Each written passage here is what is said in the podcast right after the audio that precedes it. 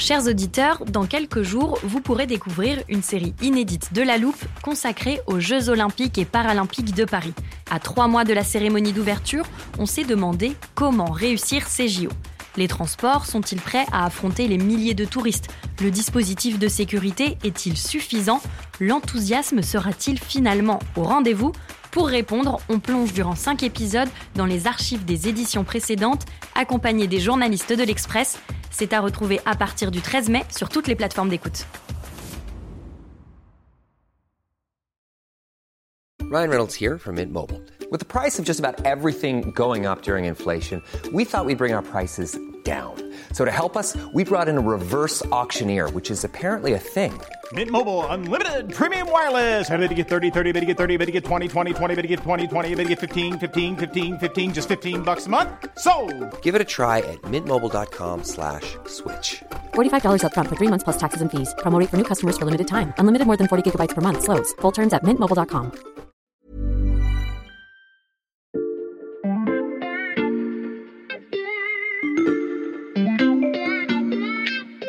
Salut, c'est Xavier Yvon. Nous sommes le lundi 11 juillet 2022. Bienvenue dans La Loupe, le podcast quotidien de l'Express. Allez, venez, on va écouter l'info de plus près. Pour ceux qui nous rejoignent, nous sommes toujours en édition spéciale après ce mouvement de foule meurtrier sur le Champ de Mars à Paris où des dizaines de milliers de personnes étaient venues assister à un concert au pied de la Tour Eiffel.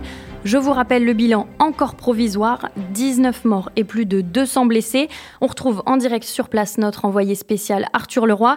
Arthur, est-ce qu'on en sait plus sur ce qu'il s'est passé exactement? Oui, le préfet de police de Paris vient de confirmer à l'instant ce que des témoins nous ont déjà raconté. Le mouvement de panique a été provoqué par des drones, plusieurs drones, on ne sait pas combien, qui ont survolé la foule en relâchant je cite le préfet, une poudre blanche d'origine indéterminée. Selon nos informations obtenues auprès de sources policières, il s'agirait en fait de farine, pas d'une substance toxique. Quoi qu'il en soit, ce sont ces drones qui ont suffi à provoquer la panique parmi le public du Champ de Mars. Oui, à la loupe, on devient assez précis dans l'écriture de scénarios de séries d'anticipation angoissantes, des fictions donc, mais on s'inspire toujours de ce qui se passe ou de ce qui pourrait se passer dans les toutes prochaines années. Une attaque terroriste menée avec un drone est une hypothèse bien réaliste. C'est même le cauchemar des autorités françaises à deux ans des Jeux Olympiques de Paris, parce que, vous allez l'entendre, cette nouvelle menace venue des airs est quasiment impossible à contrer. Pour détendre un peu l'atmosphère, je vais me permettre un jeu de mots. Lui ne survole pas ses sujets, il les creuse en profondeur. J'accueille en studio Frédéric Fillou. Salut Frédéric. Salut Xavier. Frédéric, tu es notre chroniqueur tech ici à l'Express. Ce faux attentat qu'on a imaginé en introduction, bon, c'est toi qui nous en as soufflé l'idée. En quoi ce scénario est-il crédible? Alors ce scénario, moi je ne l'ai pas inventé, il m'a été euh, confié par des gens qui sont spécialisés dans la lutte euh, anti-drone. Le principe en fait est très simple, c'est qu'aujourd'hui les drones sont extrêmement peu chers, ils sont extrêmement répandus en France, il y a environ 2 millions de drones, donc la plupart sont des drones de loisirs, ils n'ont pas une sophistication particulière, mais pour 1000 ou 1500 euros, on peut s'offrir un drone qui va avoir des capacités significatives en termes de navigation, en termes de capacité d'emport, c'est-à-dire emporter, comme on le décrivait tout à l'heure, un sac de farine, donc c'est un scénario euh, tout à fait plausible. L'autre aspect, c'est qu'on trouve très facilement sur Internet tout ce qu'il faut pour modifier un drone. Il y a un, dispositif notamment qui est très facilement modifiable et qui s'appelle le geofencing. Alors le geofencing, tu nous expliques ce que c'est Frédéric? Très simplement, le geofencing, c'est un système de protection électronique qui interdit certains survols. Hmm. Un drone est à la base verrouillé. Les drones civils qu'on achète ne peuvent pas survoler n'importe quelle zone. La Direction générale de l'aviation civile, elle va définir des zones en termes de longitude et de latitude à l'intérieur duquel le drone ne peut pas évoluer. Ces zones sensibles peuvent être permanentes, comme par exemple les zones comme les, les aéroports, les bases militaires, etc., ou elles peuvent être temporaires. Elles sont définies à ce moment-là en coordination avec le ministère de l'Intérieur lorsqu'il y a des événements, etc. Hmm. Ce que font les personnes qui vont avoir l'autorisation, par exemple les chaînes de télévision, les gens qui font des images, pour filmer ces événements. Ils s'entendent avec l'aviation civile, ils vont s'entendre également avec les fabricants de drones, et le drone va être en quelque sorte déverrouillé l'espace euh, bah, de 10 minutes, d'une heure ou de deux heures, ça dépend du besoin, pour faire des opérations précises. Le problème, c'est qu'aujourd'hui, on trouve sur Internet en accès libre tout un tas de, on appelle ça des librairies, des librairies de logiciels Hmm. qui contiennent la possibilité de déverrouiller totalement un drone, c'est-à-dire de s'affranchir totalement de ce geofencing, cette espèce de protection euh, électronique euh, qui, qui interdit certains survols. Frédéric, là, on parle de potentielles menaces terroristes. Mais jusqu'à présent, on observe l'utilisation de ces drones bricolés plutôt sur des théâtres de guerre, comme en Ukraine en ce moment. Alors l'Ukraine a fourni un exemple qui a ouvert les yeux de tout le monde, de toute la communauté du, du renseignement et de la sécurité, sur l'efficacité des drones pendant la guerre, et notamment sur l'efficacité des drones pas chers. Ils ne payent pas de mine, mais pour les Ukrainiens, ce type de drone acheté dans le commerce peut faire la différence sur le champ de bataille. Il y a cette vidéo qui tourne sur YouTube où on voit un drone larguer une grenade découpillée à 40 mètres d'altitude. La grenade est tellement bien calibrée qu'elle va se loger dans le toit ouvrant d'une voiture et tuer les occupants. Il y a pas mal d'exemples comme ça. Et puis il y a les drones d'une autre catégorie qui vont être des drones qui ne vont plus être des quadcoptères, c'est-à-dire Mhm. des drones avec quatre hélices, euh, qui vont être des drones qui vont voler un petit peu comme un avion, qui coûtent là plusieurs milliers d'euros. Il y a des analystes, notamment britanniques, qui expliquent qu'une raffinerie russe qui se trouvait complètement à la frontière avec l'Ukraine a été détruite avec un drone qui a été acheté 7000 euros sur AliExpress. Ce qui ne s'invente pas. Quand on mettrait ça dans un film, ça ferait too much, mais on découvre qu'aujourd'hui c'est la réalité. Mm. Et puis avant ça, il y avait quand même eu toute la, une série d'attaques qui avaient impliqué euh, en Syrie l'État islamique et qui a utilisé des groupes de drones, on appelle ça des essaims, des swarms en anglais, pour attaquer des bases russes avec une certaine efficacité euh, également. Les drones sont une nouveauté. Pour la première fois, Daesh s'est doté de moyens aériens dans cette bataille de Raqqa. Enfin, tout ça est encore assez primitif par rapport à ce qui est possible dans le futur. C'est-à-dire bah, Dans un futur proche, on aura des drones qui pourront évoluer de façon totalement autonome. Par exemple, la Chine, enfin, un fabricant chinois a publié récemment une vidéo assez étonnante sur YouTube. En fait, on voit un essaim de drones évoluer dans une forêt extrêmement dense en évitant tous les obstacles, chaque drone communiquant avec l'autre pour se coordonner, pour avancer à finalement assez grande vitesse.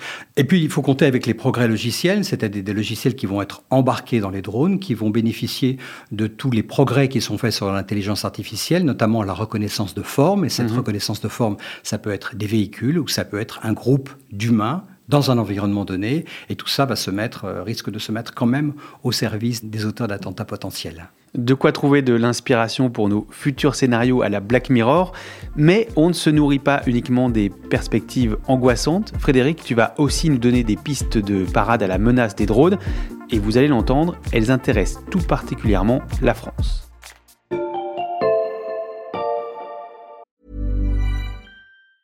When you're ready to pop the question, the last thing you want to do is second guess the ring. At Bluenile.com, you can design a one of a kind ring with the ease and convenience of shopping online. Choose your diamond and setting. When you find the one, you'll get it delivered right to your door. Go to Bluenile.com and use promo code LISTEN to get $50 off your purchase of $500 or more. That's code LISTEN at Bluenile.com for $50 off your purchase. Bluenile.com code LISTEN.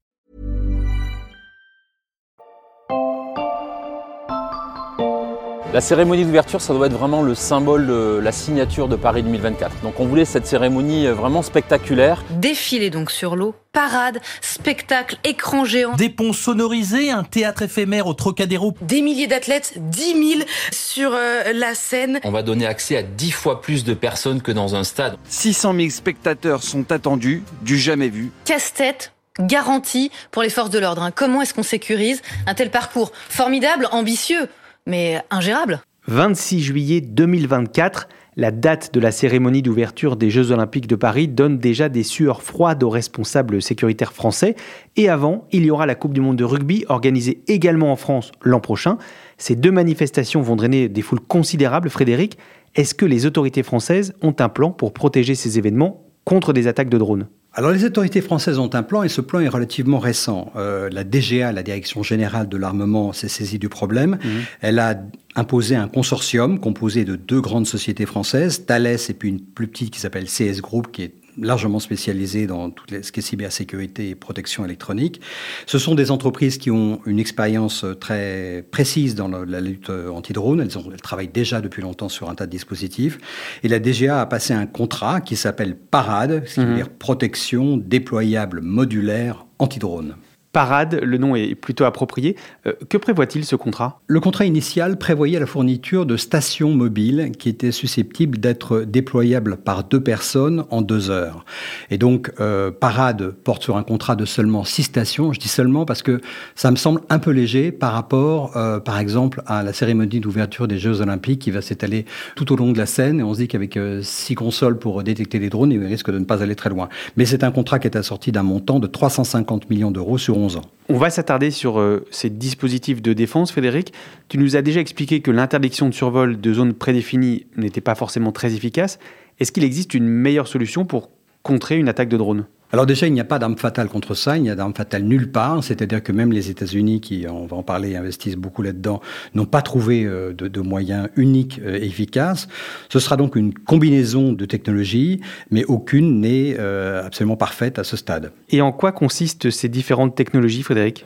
La plus simple, la plus évidente, consiste à faire un brouillage électromagnétique, c'est-à-dire un brouillage des communications entre le drone et son opérateur. Mhm. Le problème, il y a deux problèmes. Le premier, c'est qu'il faut brouiller sur un très large spectre. Donc, si tu prends par exemple un concert qui se déroulerait sur le champ de Mars, mhm. le brouillage d'un drone qu'on repérerait éventuellement, eh ben, il va interrompre l'intégralité du concert parce que toutes les communications entre les microphones euh, et puis les consoles musicales, etc., les téléphones portables, les radios des services de sécurité, tout cela sera brouillé de la même façon. Et le deuxième problème, effectivement, euh, c'est qu'au moment du décollage du drone, tu peux très bien avoir entré un certain nombre de points GPS précis, quasiment au mètre près, qui vont décrire le trajet que tu veux. Ça peut être un trajet en zigzag pour euh, euh, déjouer des systèmes de protection et qui vont amener à la seconde près le drone à l'endroit voulu. Et ça, c'est complètement imparable puisque le drone, dans ces cas-là, fonctionne de façon autonome, sans aucune communication.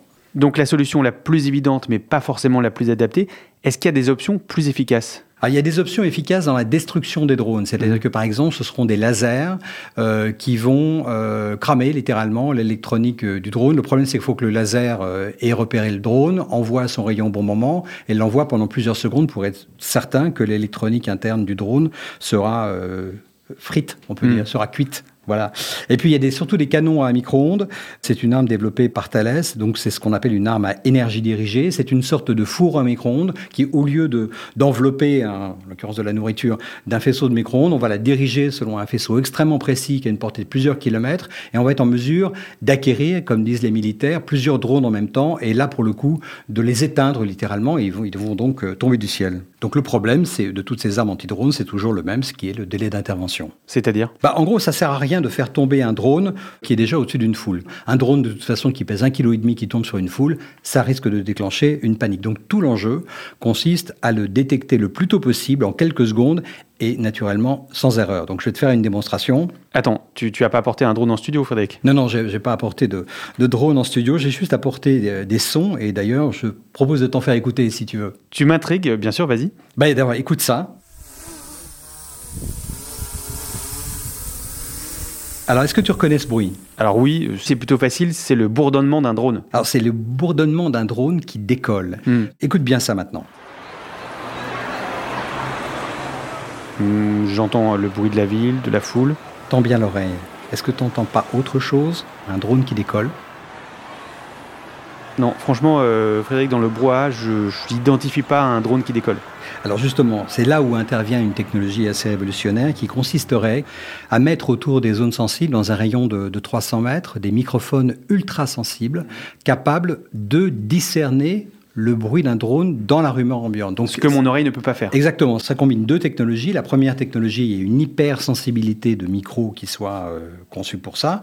Et ça combine également de l'intelligence artificielle où on aura nourri un algorithme avec le caractéristique du drone qui décolle. Voilà. C'est la société 16 Group qui est en train de travailler sur ce système. Donc, contrairement à toi et à l'oreille humaine en général, euh, on sera capable de détecter dans le bruit ambiant un drone qui, qui décolle, ce qui est déjà une vraie euh, performance. Une fois le drone repéré, il faut l'acquérir, le choper très vite avec une caméra spécifique, être certain qu'il s'agit bien d'un drone potentiellement hostile. Alors là, on retrouve des problèmes de catalogage. Est-ce que c'est le bon drone qui a été enregistré par euh, TF1 qui survole le machin ou par etc. Et euh, si le drone, mais tout ça, ça doit faire en quelques secondes. Si le drone est déclaré hostile, alors là, on déclenche des armes susceptibles de les détruire, mais si possible, avant qu'il arrive sur zone. Donc un coup de laser ou de canon à micro-ondes, si je t'ai bien suivi. Ça semble plutôt prometteur, Frédéric, mais je sens que là aussi, tu vas me dire qu'il y a un hic. Bah, le X, c'est effectivement les capacités de, détection physique de ce genre de choses. Parce que le premier, c'est que les, microphones n'agissent que dans un rayon d'environ 300 mètres, sinon mm. le, bruit ambiant de la ville euh, les, submerge. Et ensuite, les caméras doivent être euh, stratégiquement placées pour que tout ça coïncide, etc. Ça veut dire que si on prend toujours l'hypothèse d'un grand rassemblement de foule, comme la cérémonie d'ouverture des Jeux Olympiques, il faudrait littéralement des centaines de microphones. Et ça, je suis pas du tout certain que le gouvernement soit prêt à investir là-dedans. Et toutes ces technologies qu'on vient de voir, elles seront utilisées dans le cadre du plan Parade dont tu nous parlais tout à l'heure. Alors oui, euh, là il y a deux approches. Il y a l'approche euh, Thales et puis l'approche euh, CS Group. Alors Thales, eux, ce sont typiquement des fournisseurs de, de l'armée. Ils disent, nous on fournit un système qui marche, pour le reste, vous démerdez. Mm. Ils disent à la préfecture de police, ce n'est pas notre problème. Les gens chez CS Group me semblent avoir une vision un peu plus responsable et je dirais un peu plus inquiète parce qu'ils considèrent le problème dans leur globalité. C'est-à-dire, quelles sont vraiment les technologies qui doivent être déployées de façon complémentaire? Mm. Quels sont les types de formations qui doivent être données euh, à la préfecture de police, à la gendarmerie, à tous les gens qui vont être euh, en charge de surveiller ces zones. Et donc, c'est un enjeu gigantesque. J'ai évoqué tout à l'heure un montant de 350 millions d'euros sur 11 ans, ce qui mhm. fait quand même pas mal. Il faut quand même comparer euh, à ce qui se fait aux États-Unis. Rien que pour l'année 2022, quand on regarde le budget du Department of Defense, les États-Unis prévoient 668 millions de dollars pour la recherche et développement sur les systèmes euh, anti-drones, plus 400 euh, millions pour acheter euh, les machines. On est sur un rapport de 1 à 20 quasiment.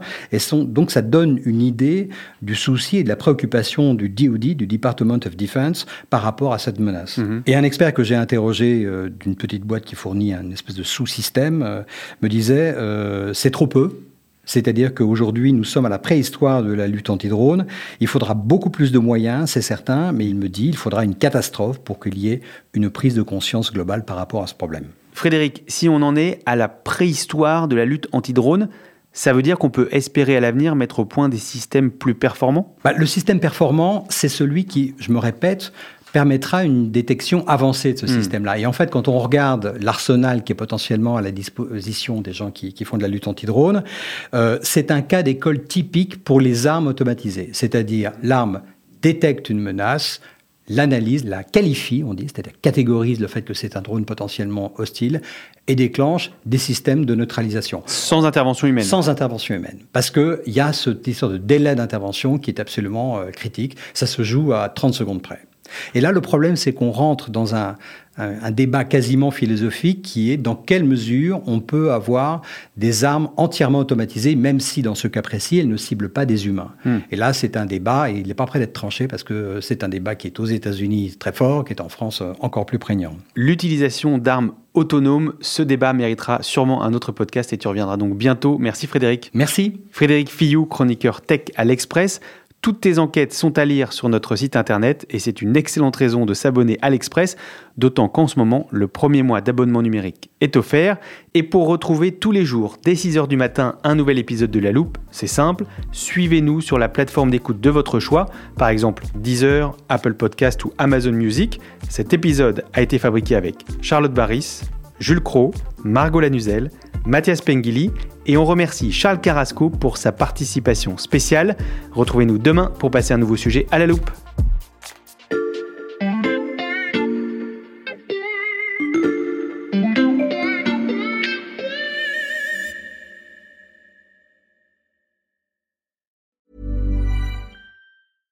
Flexibility is great. That's why there's yoga. Flexibility for your insurance coverage is great too. That's why there's United Healthcare Insurance Plans. Underwritten by Golden Rule Insurance Company, United Healthcare Insurance Plans offer flexible, budget friendly coverage for medical, vision, dental, and more. One of these plans may be right for you if you're, say, between jobs, coming off your parents' plan, turning a side hustle into a full hustle, or even missed open enrollment. Want more flexibility? Find out more about United Healthcare Insurance Plans at uh1.com. When you make decisions for your company, you look for the no brainers. If you have a lot of mailing to do, stamps.com is the ultimate no-brainer. Use the stamps.com mobile app to mail everything you need to keep your business running with up to 89% off USPS and UPS. Make the same no-brainer decision as over 1 million other businesses with stamps.com. Use code program for a special offer. That's stamps.com, code program.